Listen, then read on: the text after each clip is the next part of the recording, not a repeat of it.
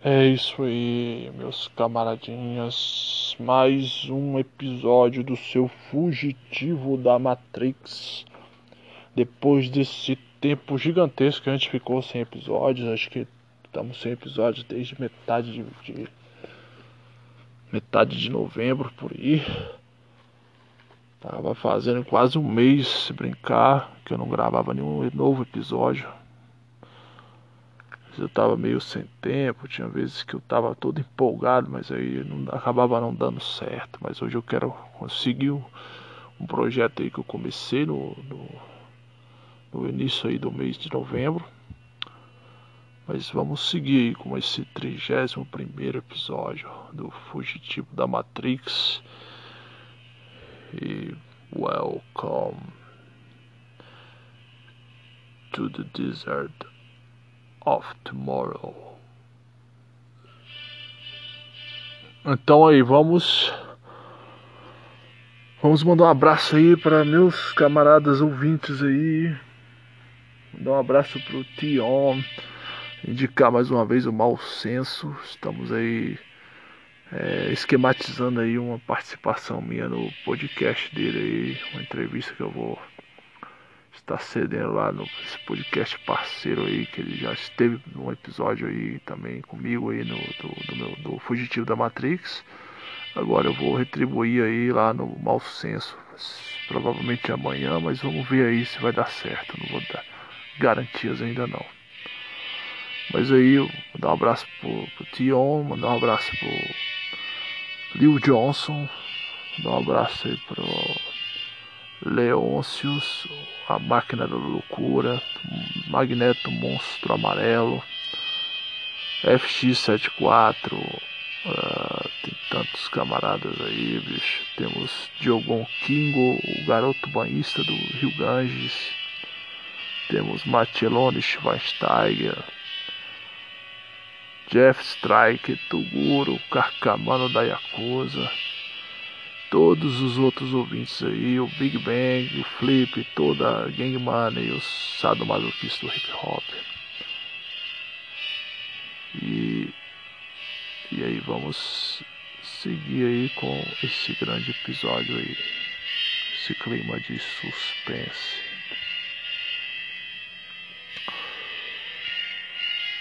Bom, eu quero é, eu quero começar aí falando, né? Que esse episódio de hoje eu vou seguir um projeto que eu iniciei aí é, no, no mês de. Esse mês de novembro, que eu comecei a falar sobre a história dos filmes de terror, né? Toda a sequência aí dos primeiros filmes de terror. E hoje eu quero falar sobre um subgênero, não é bem um gênero de verdade, mas é um subgênero do terror é bem terror também, é dividido meio que meio suspense, meio puxado pro terror, meio policial. Eu tô falando do que? Eu tô falando do subgênero italianíssimo que é o giallo. Esse subgênero aí que ele é meio que uma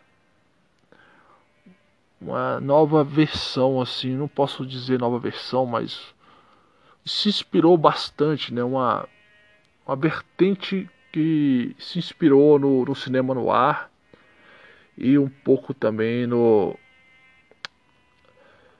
em vários outros eh, nos, nos romances policiais, né? E na, na, Itália muitos desses cineastas aí é, e escritores, inclusive na Itália tinha um selo que de livros e revistas que editavam aí vários filmes, livros de mistério como Agatha Christie e outros aí é, desse período que influenciou gigantescamente o cinema no ar nos Estados Unidos, que foi influenciado também pelo sub pelo não pelo é, expressionismo alemão, né? E o, o Diallo, no caso, ele foi uma, uma vertente que buscou inspiração no cinema no ar americano, nesses livros de mistério, policiais, que inclusive esses livros tinham o, uma tarja meio amarela nesses livros, eram pretos com a tarja amarela é, no, na parte do, da contracapa ali. E por conta disso, né, que foi dado esse nome, né, que era os livros, era chamado, ah, vamos comprar os livros Diallo, que era o livro amarelo, amarelinho, né, da daquela parte amarela. E aí, pela relação com esses livros de mistério, de detetive, de crime, os filmes também acabaram ganhando essa nomenclatura. É até um contraponto aí, de certo modo, ao que aconteceu com o cinema anterior, que é o pai do, do diálogo, que é o cinema noir, né? Que se você for ver, noir é preto em, em francês. Ou seja, provavelmente também deve ter sido ligado muito com essa questão também desses pop livros, né? Desses, dessas revistas, esses livros de mistério, de romance policial, que provavelmente na França já tinha uma roupagem preta, né, as capas, e deram esse nome também. E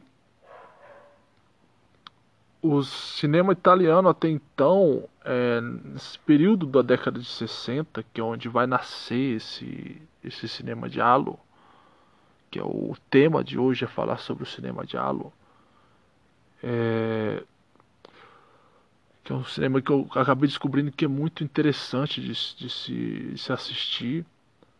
O cinema italiano até o momento ali, ele vinha do dos anos 40 com o, o realismo, né? Que mostrava a realidade do que é, como a, a vida das pessoas na pobreza, histórias bem reais, bem dramáticas das pessoas ali é, da Itália devastada pela guerra, com Vittorio De Sica e outros grandes diretores como os grandes nomes desse cinema realista. Só que aí, é, com a entrada dos anos 50 e caminhando para os anos 60, os, os, o cinema americano começou a penetrar muito dentro do, do, da cultura italiana, né? Somente por conta de que ficaram muitos soldados americanos ali é, tentando ajudar na reestruturação da Itália. E começou a vários cinemas passarem cinemas filmes americanos. E nesse momento os italianos começaram a criar um amor muito grande pela cultura italiana aí pela cultura pela cultura americana né pelos filmes americanos e começava a assistir muitos filmes no ar, né? Que o auge do cinema no ar nos Estados Unidos foi os anos 40 e alguma parte dos anos 50. E tem algumas obras aí que serviram de grande influência para os diretores que criaram o gênero noir, é, gênero giallo, né? E esses esses filmes aí que que cimentaram o caminho, que foram a influência da qual os grandes diretores aí beberam, são filmes desde a década de 30, se não estiver enganado, que vieram trazer essa, essa influência perdão, é década de 40 na realidade. É, década de 40, que foi o auge do, do cinema no ar nos Estados Unidos. Aí já tinha muitos filmes no ar, inclusive aí, que os, os italianos tentavam dar a sua tentativa de fazer também. Os italianos sempre foram muito bons em copiar, né? Saiu uma grande tendência ali de cinema ali durante o período. Eles tentavam dar a forma deles, sempre era uma forma mais exagerada, mais barroca das coisas, né? E aí, um filme que é tido como a primeira grande tentativa de influência aí, que vai influenciar o cinema no ar, é um filme de 42 chamado Ossessione, Obsessão, né? Influenciou bastante o, o, o Diallo, tem o Corto-Circuito, Corto-Circuito, né, de 43, e vários outros filmes dos anos 40 e americanos também, ingleses, é, e entre todos esses aí, os importantes mesmo, que são chamados os, os pais do cinema diálogo e por conseguinte também iriam ser a voz do, do, do slasher, né? Porque foram os primeiros filmes mesmo que começaram a contar um outro tipo de história. Tinha a história de uma investigação sobre um crime e tudo mais, mas não se focava mais como antes no investigador. Começava a se focar no assassino. O assassino era muitas vezes nesses filmes a partir do início dos anos 60 começava a ter uma, uma faceta mais interessante, mais misteriosa, que causava uma admiração, inclusive até do um intri... se tornavam é, figuras muito intrigantes que você acabava torcendo sem querer muitas vezes por esses assassinos ou se sentindo até atraído muitas vezes, né? se fosse uma mulher no caso, porque eram atores até jovens, boa pinta que, que eram colocados. Inclusive, é, nesse início dos anos 60 você vai ter um, uma coisa que muda totalmente a estética do cinema, de horror e, e coisa do tipo, porque até os anos 60 todas as, as escolas de cinema até então, quando tentavam retratar o bem e o mal, uma pessoa que era um bandido, uma pessoa que era um assassino ou algo horrível, sempre é, tinha o estereótipo de ser uma pessoa feia, uma pessoa velha, uma pessoa caolha, corcunda, é, de todas as formas de feiura. Né? A feiura era maldade né? no cinema, na linguagem do cinema mudo. É, temos o Corcunda de Notre Dame que meio que abre isso aí, o Antes disso, também tem, antes do Corcunda de Notre Dame, temos Nosferatu, que era um vampiro extremamente esquelético, feio, que totalmente diferente de tudo que se veio conhecer depois como vampiros sedutores, né? E o próprio Frankenstein também é outro exemplo disso aí. E fora os monstros, os próprios filmes de crime, de o expressionismo alemão, os filmes é, no ar tinham muitos vilões esquisitos, caras caolhos, caras como os vilões do 007 também, que vão aparecer já no início da década de 60 aí também. A maioria das vezes são caras esquisitos, caras com cicatrizes e coisa do tipo. Os primeiros filmes que vão apresentar uma nova perspectiva de, de vilão, de bandido, vai ser justamente esses dois filmes que eu vou tratar violentamente nesse episódio. Eu pretendo falar sobre eles. Que é o filme Pippin um filme inglês. É, se você for olhar Pippin é, é um apelidozinho para falar de voyeurismo, né? O cara que é voyeur, Pippin. Na verdade, o nome do filme em, em português ficou A Tortura do Medo, 1960. É conhecido como o primeiro filme com um assassino serial. Assim, aos moldes modernos. O cara tem suas perturbações, ele mata e tem um método de matar. Então é o primeiro filme que vai trazer realmente uma história de um assassino serial ali. A Tortura do Medo, de 1960, o filme inglês. E o vilão aí, o assassino, é um cara até boa pinta, um cara que causa atração das mulheres por ele, entendeu? E o outro filme também que está nessa mesma questão de quebrar o paradigma é Psicose, né, de 1960, do Alfred Hitchcock, um filme americano, que é uma das maiores obras-primas do cinema, que apresenta Norman Bates, esse rapaz jovem, até boa pinta para a época, para os atores daquela época, e um rapaz extremamente perturbado que esconde um segredo maligno. Então, assim, esses dois filmes aí são os avós, né, e os pais os pais do Diallo e os avós do Slash, os pais de todos os filmes de, de assassinos seriais aí. Tem vários outros filmes aí depois, né, que vão aparecer também na sequência aí nos próximos anos aí de da década de 60, pegando essa mesma temática. É, Lady in White de 62, Bloodfest 1963. É, tem muitos, cara. Histeria de 65. Pois é. Aí o que que acontece? Eu quero falar sobre é, alguns estereótipos do filme Diallo antes de falar sobre esses principais dois filmes que deram a, a influência total para que viesse a ser feito o Diallo, os pais disso. É, o Diallo é um tipo de cinema, meus camaradinhas, que é conhecido por ser um tipo de filme bastante ligado a essa questão. Por isso que não dá para se dar um, um, gênero. Muitas vezes se gosta de classificar o filme diálogo como suspense, é um tipo de suspense italiano.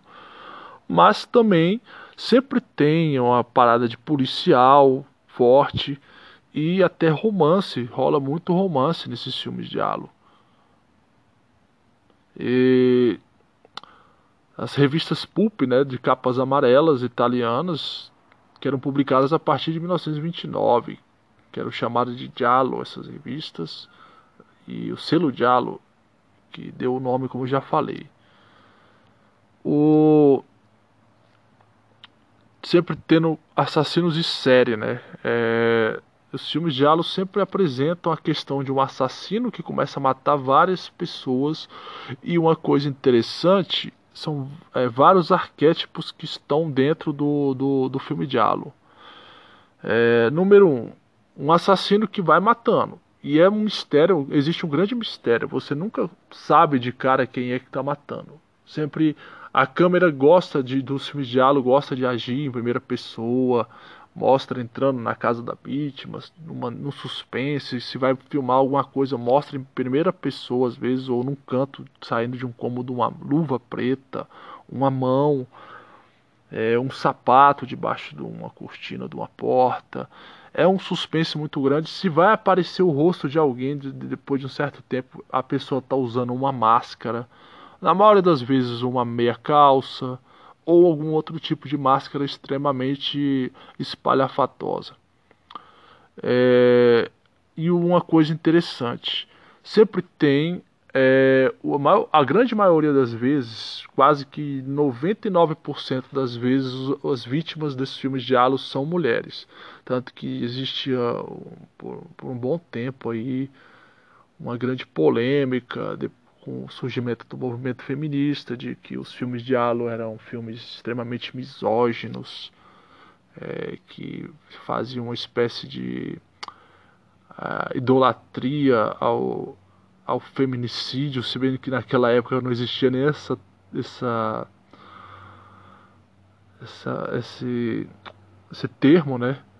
Mas assim, uma vez falando sobre isso, né, os maiores expoentes do cinema de halo são o criador do, do, do, do movimento, que é o Mario Bava, que é um monstro do cinema italiano. Ele já criou uns dois ou três subgêneros de, do cinema de terror italiano. Ele é o pai dos filmes de zumbi italianos, ele é o pai do Giallo, ele é o pai de outros tipos de filmes também que eu não me lembro agora. E temos o outro expoente grande disso aí, que é o Dario Argento, que ele tornou um pouco mais cult, né? O, o, o subgênero. Foi o cara que ficou mais bem conhecido no exterior desses aí, foi o Dario Argento. E nós temos outros grandes nomes aí, né? Mas tem um, um, um que é muito bom, que é o Sérgio De Martino que também trabalha com ótimos filmes aí também. Lúcio Furti também. Grandes, grandes diretores do cinema de Halo. E o que, que acontece? O sobre essa polêmica da misoginia, de ah, se faz uma como é que se fala, uma uma adoração, uma idolatria ao assassinato de mulheres, se odeia mulheres, não sei o que. Eles ficavam ali acusando esses diretores. Inclusive tinha cenas ali que as mortes, as mortes mesmo dos filmes de Halo são mortes de extrema estética. É, como é que se fala? Que funde uma forma de uma forma barroca enorme a beleza e a morte, a feiura e a extrema beleza, né? Porque, um exemplo, se você for ver filmes de Halo, a maior parte das atrizes são muito lindas. Os caras escolhem atrizes extremamente lindas mesmo que é, muitas vezes deixam no, no chão assim muitas atrizes americanas do período ali. Eles escolhem atrizes extremamente lindas, os, os diretores escolhiam para fazer cenas extremamente estéticas, com closes enormes no, no rosto dessas mulheres, extremamente bem maquiadas, bem vestidas na hora da, que são mortas. E tem um closes gigantescos na nudez ou na semi-nudez dessas mulheres mortas. É, e, e fica uma trilha sonora muito cabulosa no fundo, é tudo muito exagerado no filme de Alos. E o, as feministas, o pessoal que gosta de criticar, fala que ah, os caras odeiam mulheres tanto que ficam achando lindo a morte da mulher. Aí o o Sérgio, o Sérgio Di Martino, né, ele falou o seguinte, cara, eu amo demais as mulheres, assisto meus filmes, vê o tanto que eu capricho na, nas cenas delas, que eu dou uma ênfase para beleza, para importância do, do, dos personagens femininas. Sinceramente, cara, a minha opinião, a minha opinião é que tem muita muita lacração nesse, nesse tipo de comentário. Porque se a gente for analisar o cinema, ele é um retrato da vida. Às vezes a vida se espelha no cinema, mas muito, na maioria das, das vezes a, o cinema, principalmente o cinema de terror, é um retrato do, de uma realidade. E a gente sabe que desde que começou a ter assassinatos em série, essas questões de assassinos psicopatas, a grande maioria das vezes os assassinos seriais são assassinos exclusivamente de, de mulheres. A grande maioria das vezes. A gente tem o exemplo de assassino do, do, do século XIX, o Jack o Estripador, todas as vítimas dele eram mulheres. Então, assim, entra até numa área freudiana essa questão do diálogo aí, que é a questão do porque na maioria dos filmes de Halo, os assassinos são pessoas extremamente perturbadas com a sua própria psique, a sua própria sexualidade e têm traumas de, de, de, de infância e que eles não conseguem superar e acabam é, se rendendo a esse tipo de perversão, a forma de não conseguir lidar com a sua sexualidade. O que é um retrato total da realidade. Se você for analisar a maior parte dos assassinos de mulheres exclusivos mesmo, estou falando de um cara que matou a mulher num caso de. É, que é chamado hoje de feminicídio, mas que eu prefiro usar a palavra crime passional. Não estou falando de um caso de crime passional. O cara nunca matou a mulher antes, nunca pensou em fazer isso. Estou falando de um cara que é extremamente perturbado, psicótico, que tem uma, um fetiche por matar mulheres. O cara já tem uma porrada de vítimas mulheres e nunca se relacionou com nenhuma delas. Isso aí é o que o diálogo trata desse assunto. De uma realidade que sempre existiu. A maior parte, se você fazer um estudo sobre a maior parte dos assassinos seriais do século XX, quase todos eles eram assassinos de mulheres, na sua grande maioria ou somente de assassinos de mulheres. Você tem o Ted Bundy, tem. Ah, tem uma porrada desse tipo aí. Tem os assassinos da caixa de, de ferramenta. Toolbox Murders, né? Tem vários aí. Eu não vou nem entrar em detalhes de todos os nomes, não. Então, assim, Freud já falava que muitas das psicoses estão ligadas a uma má, má gerência, má resolução da sua própria sexualidade. Ele falava isso no, desde o final do século XIX. O diálogo só está retratando uma coisa de uma maneira é, pop.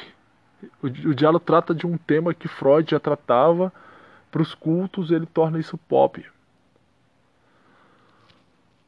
Bom, é, o diálogo se tornou muito popular naquele período dos anos 60 e 70 principalmente, porque os, os anos 60 ali estava ainda no início o subgênero, é, tinha muitos filmes que ainda não tinham todos os arquétipos, todos os elementos do diálogo, e foi tal como o Slash vai, vai acontecer com o Slash nos anos 70, ele vai ganhando com o passar do tempo a sua própria marca registrada, a sua forma, né? E o Diallo foi tão popular é, na Itália e fez muito sucesso nos Estados Unidos, inclusive. Muitos diretores de Diallo foram gravar no, no, nos Estados Unidos alguns filmes. É, e esses filmes eles, eles conseguiram inclusive é, influenciar o cinema internacional. Se você for olhar o cinema italiano, ele só tem duas escolas de cinema que influenciou outros países e não foi só influenciado, porque a maior parte da história do cinema italiano é ser influenciado por tendências que surgem nos Estados Unidos, na própria França, na Europa. Mas tem dois gêneros, subgêneros italianos que eles não só foram inspirados, mas ao mesmo tempo se tornaram uma marca tão pesada e registrada deles, como influenciaram de volta até inclusive os Estados Unidos e outros países. O, o Diallo e o Faroeste, né? O Faroeste a gente sabe que é uma criação americana, mas aí o, o grande Faroeste da, da, da, década de ouro dos estúdios, ele deu uma decaída com a, a decadência dos estúdios e os italianos começaram a regravar ou fazer versões da forma deles espalhafatosa com atores americanos de faroeste é, espaguete, né? Que ressuscitou o, o gênero do, do, do faroeste nos Estados Unidos alguns anos depois. E o Diallo fez isso também, né? Porque os filmes no ar estavam entrando em decadência já no início dos anos 60, com o fim dos grandes estúdios, a mesma coisa que aconteceu com o Faroeste. E o Diallo se inspirou, bebeu dessa fonte do, dos filmes no ar, criou uma forma, uma fórmula deles mesmo, uma fórmula bem barata muitas vezes, muito industrial muitas vezes, e influenciou os Estados Unidos em 74 com a criação aí do dos gêneros slasher que se inspirou totalmente no Diallo, uma forma americana de, de lidar com essa temática dos assassinos e tudo mais. E inclusive no, nos anos 60 o Zé do Caixão também influenciado por por esse gênero do Diallo, né? Que o Zé do Caixão é um típico vilão de um filme Diallo, ele assassino de mulheres, mata um homem ou outro, mas ele é um tipo desse, desse também, né? E nós temos aí os dois grandes filmes aí que vão que vão influenciar, né? Eu quero falar sobre eles depois de falar tanto sobre o, o diálogo aí. Eu quero falar sobre esses dois filmes em primeiro lugar, quero falar sobre a tortura do medo, né? O primeiro diálogo ele é de 1963. Ele se chama A Garota que não sabia que sabia a garota que não sabia de nada, uma coisa assim, é porque eu só estou lembrando o nome desse título em italiano, que é La ragazza che sapeva trovo, troppo, né? Mas é, os americanos resolveram colocar Devil Eyes, né? E aí ficou, ficou até no título brasileiro Olhos Diabólicos, do Mário Bava, esse filme.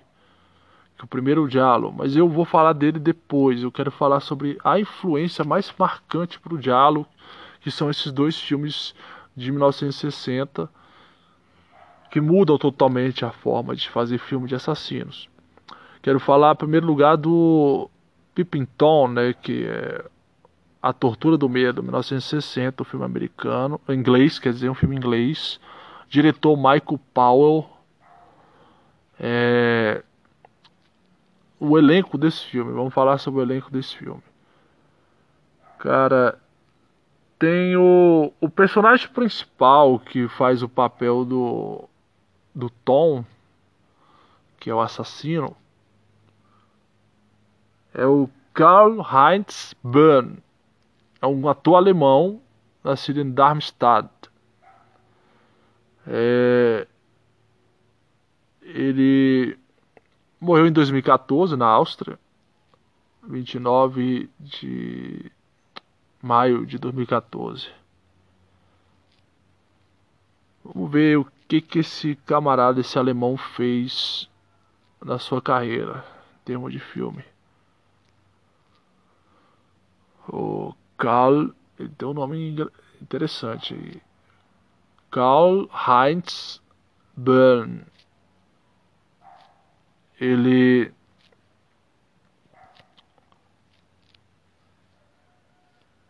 tem na sua carreira filmes como Espera aí que não estão colaborando aqui com a filmografia do cara.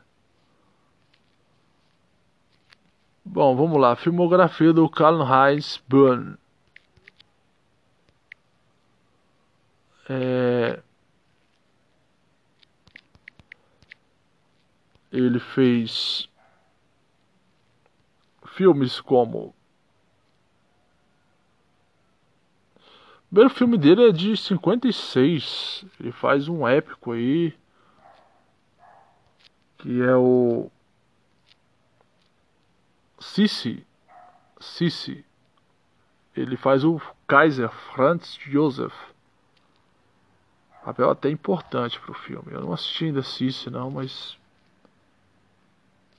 é, dizem que é um filme épico aí, importante dos anos 50. Depois, em 1960, ele faz o seu papel marcante, que é a Tortura do Medo, como Mark Lewis.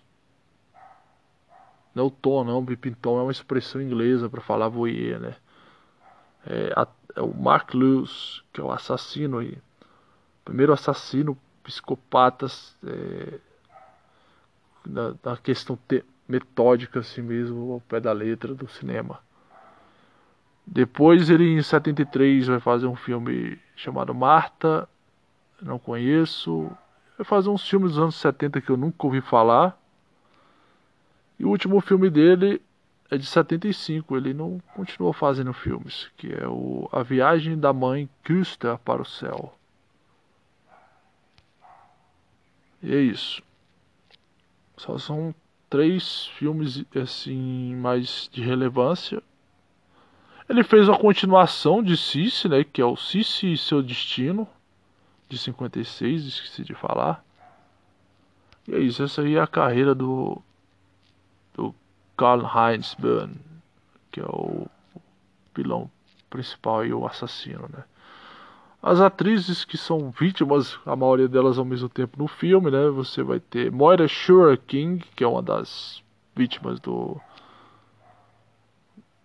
do assassino desse filme, que na realidade essa daqui ela nem é a vítima, né? Eu vou, eu vou entregar o um spoiler não, mas é uma das, das mulheres do filme. É uma atriz esco escocesa. Vamos falar rápido aqui, bem rápido mesmo do, da filmografia dela primeiro filme dela é de 48, Sapatinhos Vermelhos. Aí tem um monte de filme que eu nunca vi. Ela fez A Tortura do Medo, 1960. E nada mais assim. O último filme dela parece que é de 87, The Loria Simple Man. E a outra atriz aqui é Ana Massey é uma, a primeira vítima do, do, do, assassino, que ela faz o papel de uma prostituta no filme. É uma atriz de, de teatro, né, de TV inglesa. E os filmes dela é, 1958, Um Crime por Dia. Parece ser um filme no ar, né? E aí a gente tem o A Tortura do Medo, de 60, Frenesi, de 72, que é um filme do Hitchcock. O filme Rebecca, 1979. E outros filmes aí que eu não, não conheço. É...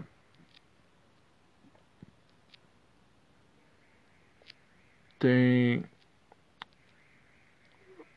Tá, tá bom, chega. Tem um monte de vítimas aqui, de pessoas aqui, eu não vou me ater o elenco muito desse filme não, que são atores desconhecidos pela maioria.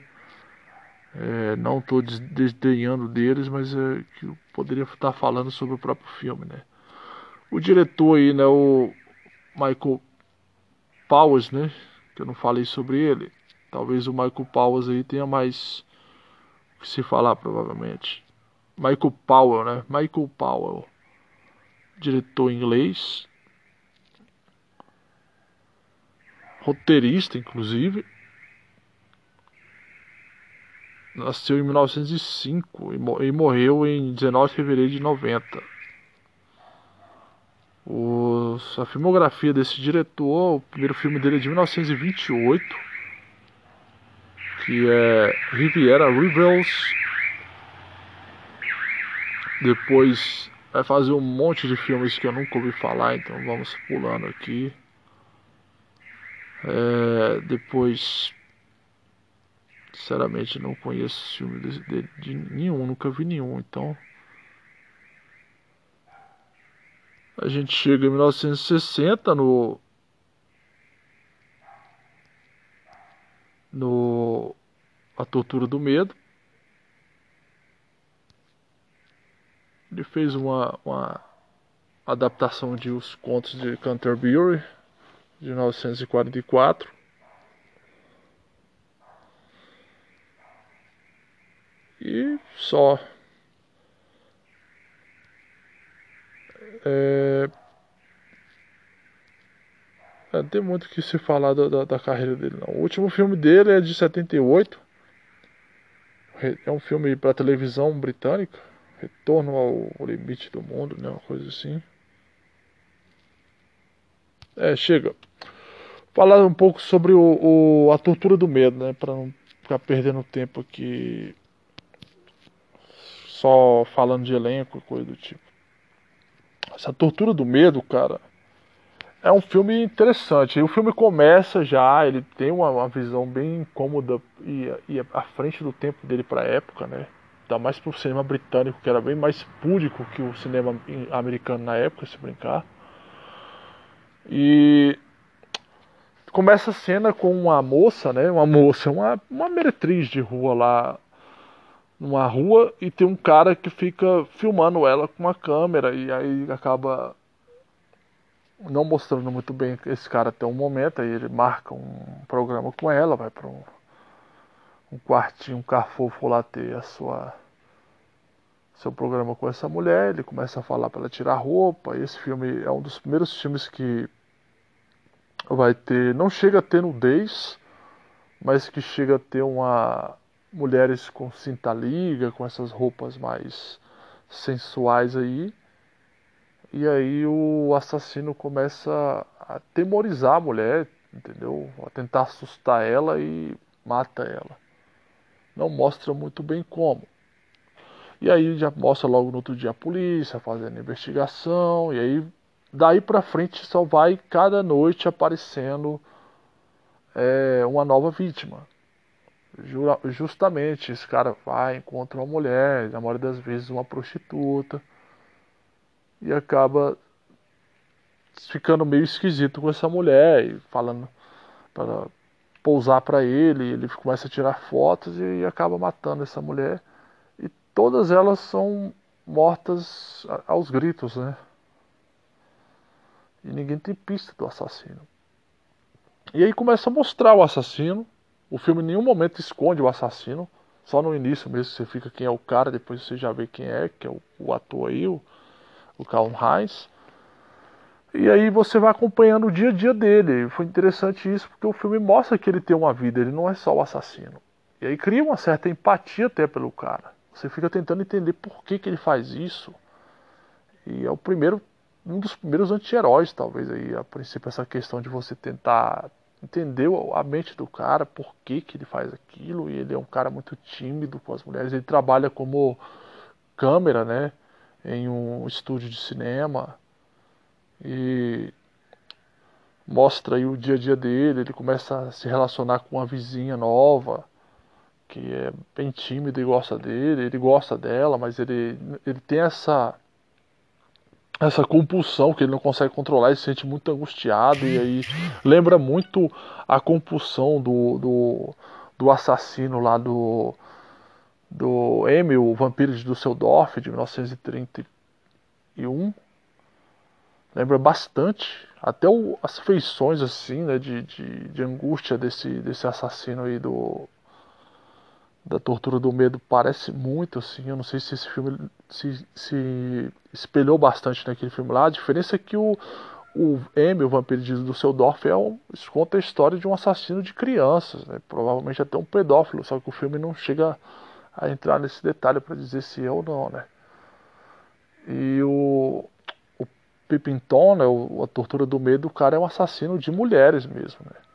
De mulheres adultas. E o filme vai seguindo por essa vertente.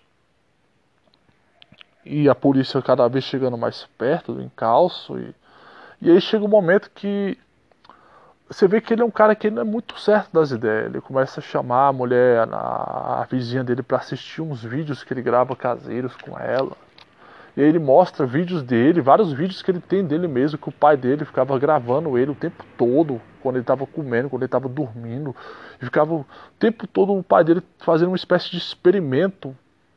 A vida do, de pai dele, do, do pai, de pai dele e filho, era esse experimento é, de medo, de ficar tentando assustar o moleque o tempo todo e gravando o que, que isso poderia. E aí você vê que o pai dele criou essa mentalidade doentia dele, né? Ele mostra lá várias cenas do pai dele tentando assustar ele, colocando bicho de mentira na ou bicho de verdade, lagarto, essas coisas na roupa do moleque para ele ficar com medo. Ele filma aquilo. E aí você vê que isso perturbou totalmente a psique desse, desse, desse rapaz.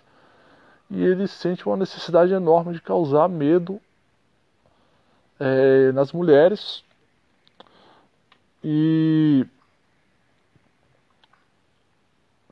Tem uma cena aí que é a hora que é meio que revelado que ele é o assassino para a namoradinha dele aí.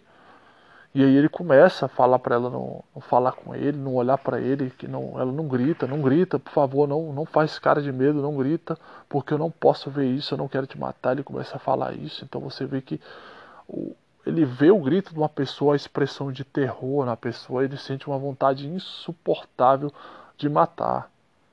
E é o que todas as vítimas dele acabavam sentindo quando ele quando ele começava a ficar pressionando elas a tirar fotos e coisa do tipo. Ou seja, mostra ali o tempo todo que o fetiche mesmo da vida dele é ficar observando as pessoas, tirando foto das pessoas, voyeurismo, né? Um dos primeiros filmes que trata do voyeurismo também, assim. Então são várias temáticas à frente do tempo, 1960, né? Um assassino de prostitutas, certas cenas meio sensuais ali, um assassino de mulheres, voyeurista, traumas, tudo isso que estava muito cedo. É, o cinema ainda não tratava muito desse tipo de, de, de temática ainda.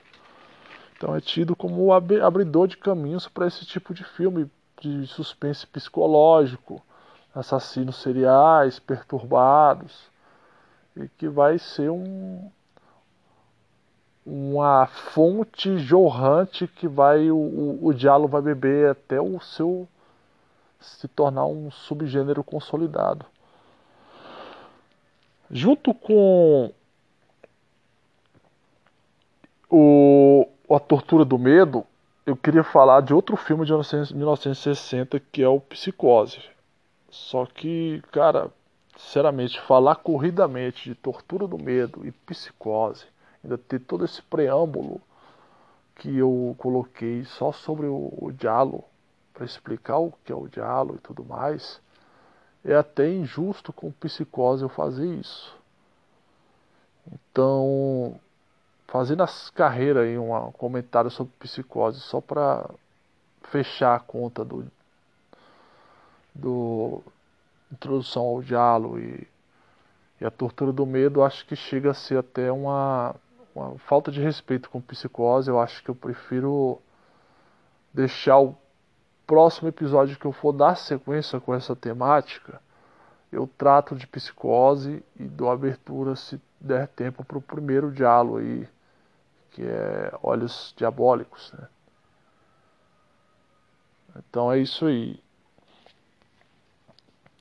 E assim, eu, eu não falo mais nada do, da tortura do medo e cheguei num ponto aí que foi revelado a identidade do assassino e tudo mais, mas eu não falei mais nada, tipo, cortei ali, não dei sequência, porque justamente né, é um filme que poucas pessoas que eu conheço, acho que ninguém que eu conheço assistiu A Tortura do Medo.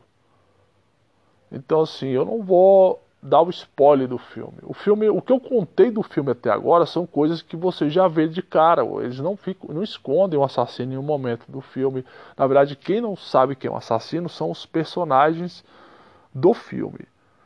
Todo o tempo você, o espectador, sabe desde a primeira, segunda cena, mais ou menos, que o cara é o assassino. Não existe segredo nesse filme. É uma das poucas coisas que o, que não, é, o Diallo não imitou. Esse filme é muito explícito. Não esconde que é um assassino em momento nenhum.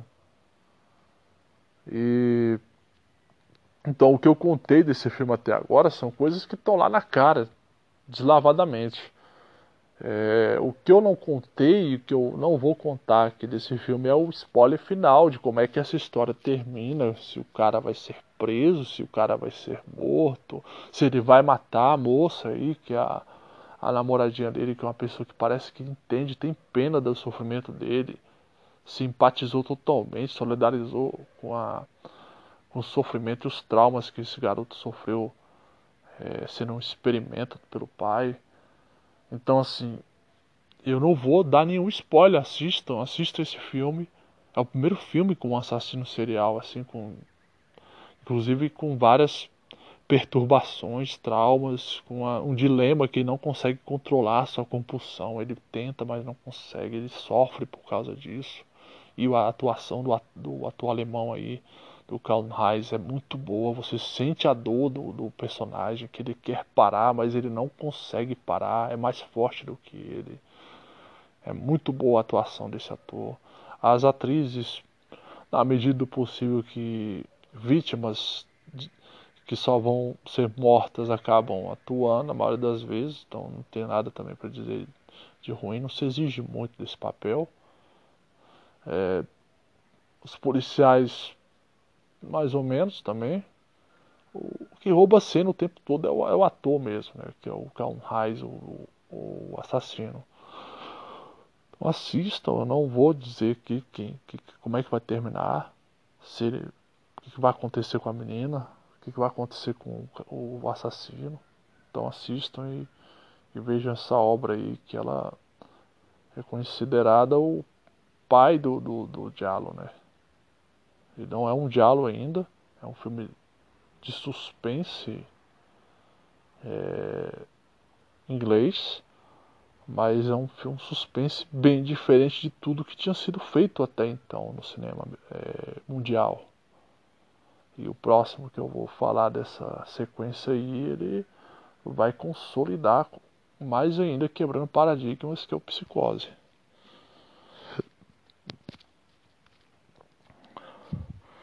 E é, vamos aí aguardar até o próximo episódio. Além da imaginação, além da Matrix, pretendo que não demore muito para gravar esse episódio, esse próximo episódio.